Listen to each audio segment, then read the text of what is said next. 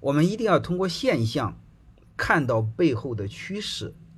其实，在趋势的判断啊，我们人类这个动物有时候不如动人类这个动物不如真正的四条腿的动物。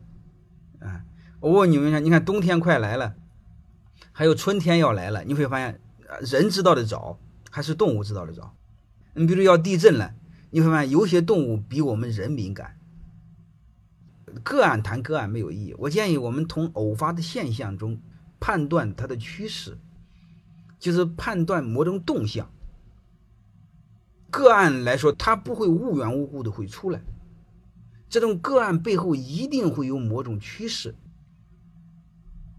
我们做决策一定要是先判断趋势，趋势不好的时候叫独善其身，嗯，趋势好的时候快速扩张挣钱。